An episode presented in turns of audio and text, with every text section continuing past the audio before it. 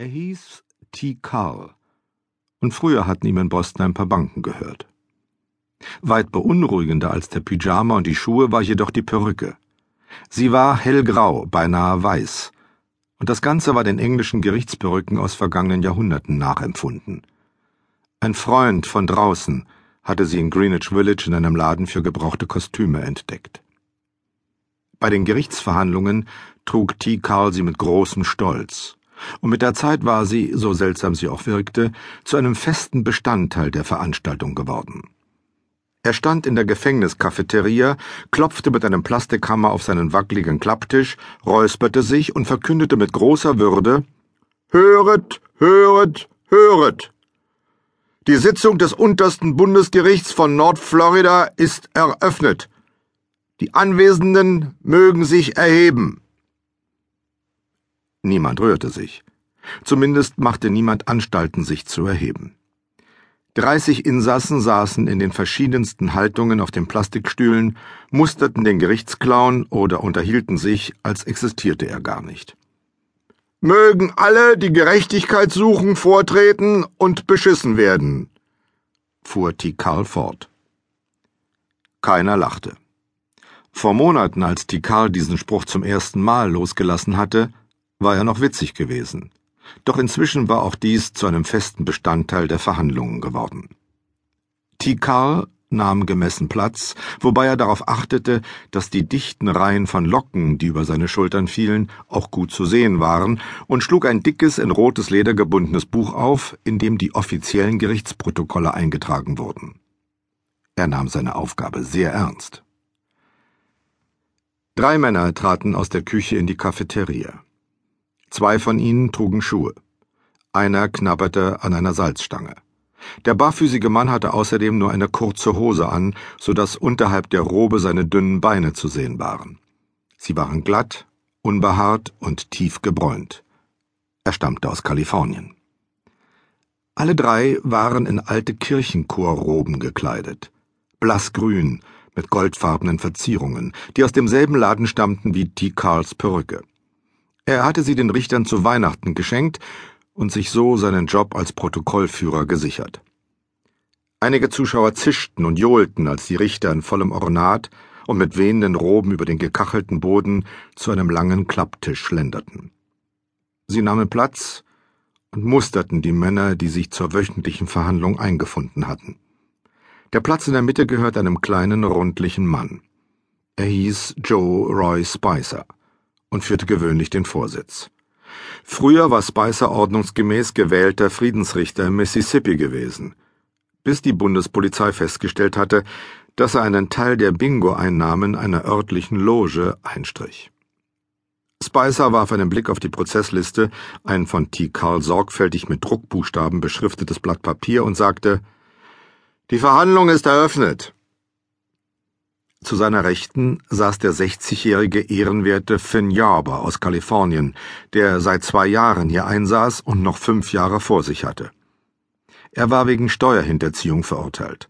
Ein Racheakt, wie er noch immer allen versicherte, die es hören wollten, ein Kreuzzug des republikanischen Gouverneurs, der es geschafft hatte, die Wähler zu mobilisieren und Oberrichter Yarber aus dem obersten Gericht des Staates Kalifornien zu entfernen.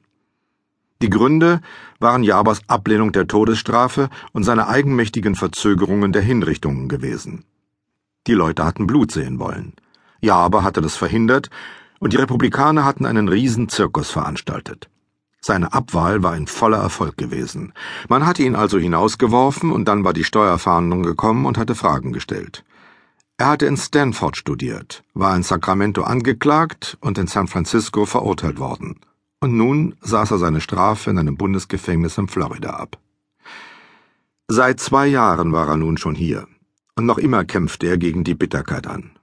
Er verbrachte eine Menge Zeit auf der Aschenbahn und gab sich Fantasien von einem anderen Leben hin. Der erste Fall ist Schnieter gegen Magruder, verkündete Spicer mit einer Stimme, als ginge es um ein bedeutendes Kartellrechtsverfahren. Schnieter ist nicht da, sagte Beach. Hadley Beach war der dritte Richter. Er war mit 56 Jahren der jüngste der drei. Er hatte noch neun Jahre abzusitzen und war überzeugt, dass er im Gefängnis sterben würde. Er war Bundesrichter in Osttexas gewesen, ein in der Wolle gefärbter Konservativer, der sich in der Bibel bestens auskannte und in Verhandlungen gern daraus zitierte. Er hatte politische Ambitionen, eine nette Familie und Geld aus den Ölaktien der Familie seiner Frau gehabt. Außerdem hatte er ein Alkoholproblem gehabt, von dem niemand etwas gewusst hatte, bis er im Yellowstone Park zwei Wanderer überfahren hatte. Beide waren ihren Verletzungen erlegen. Der Wagen, an dessen Steuer Beach gesessen hatte, war der einer jungen Frau gewesen, mit der er nicht verheiratet gewesen war. Sie hatte nackt auf dem Beifahrersitz gesessen, zu betrunken, um sich auf den Beinen zu halten. Das hatte ihm zwölf Jahre eingebracht. Joe Roy Spicer, Finn Yarber, Hadley Beach, auch bekannt unter dem Namen Die Bruderschaft. Das unterste Bundesgericht von Nordflorida in Trumbull, einem Bundesgefängnis ohne Maschendrahtzäune, Stacheldraht und Wachtürme. Wenn man schon in den Knast musste, saß man seine Zeit nach Möglichkeit in einem Bundesgefängnis wie Trumbull ab. Sollen wir ein Versäumnisurteil ergehen lassen? fragte Spicer Beach. Nein. Vertagen wir den Fall auf nächste Woche. Ich erhebe Einspruch gegen eine Vertagung. Magruder sprang auf. Das ist jetzt schon das dritte Mal. Ich bin der Kläger. Ich habe ihn verklagt. Jedes Mal, wenn gegen ihn verhandelt werden soll, rennt er in die Krankenstation. Worum geht's denn überhaupt? fragte Spicer. Um 17 Dollar und zwei Magazine, sagte T. Carl hilfsbereit. So viel, hm? sagte Spicer. 17 Dollar waren in Trumbull eine ernste Angelegenheit. Finjaba war bereits jetzt gelangweilt. Vertagen wir, sagte er. Gerechtigkeit aufschieben heißt Gerechtigkeit verweigern, sagte Magruder salbungsvoll. Wie originell, erwiderte Beach. Wir vertagen auf die nächste Woche. Wenn Schnieter dann nicht erscheint, ergeht ein Versäumnisurteil. Beschlossen und verkündet, sagte Spicer mit Entschiedenheit. T. Karl machte einen Vermerk im Protokoll und Magruder setzte sich verärgert. Die Regeln waren einfach. Kurze Plädoyers, keine Offenlegung von Schriftstücken, schnelle Urteile, die für alle, die die Zuständigkeit des Gerichts anerkannten, bindend waren. Es gab keine Berufung. An wen hätte man sich auch wenden sollen? Zeugen wurden nicht vereidigt. Man erwartete geradezu, dass sie logen. Immerhin befand man sich ja in einem Gefängnis. Wer ist als nächstes dran? fragte Spicer. Tikal sagte, S. Dieser Fall schwelte seit Monaten vor sich hin. S war ein junger Wall Street Gauner, der ein paar reiche Klienten betrogen hatte. Der Verbleib von vier Millionen Dollar war nie geklärt worden, und Gerüchte besagten, dass S sie irgendwo im Ausland geparkt hatte und von Trumbull aus verwaltete. Er hatte noch sechs Jahre vor sich und würde, wenn er zur Bewährung entlassen wurde, fast vierzig sein. Man nahm allgemein an, dass er vorhatte, seine Strafe bis zu jenem herrlichen Tag in Ruhe abzusitzen, an dem er als noch junger Mann das Gefängnis verlassen und in einem Privatjet zu jener warmen Insel mit schönen Stränden fliegen würde, wo sein Geld ihn erwartete. Hier im Gefängnis wurde die Geschichte noch ausgeschmückt, nicht zuletzt deshalb, weil S auf Abstand zu den anderen Gefangenen hielt und täglich stundenlang die Börsenkurse las.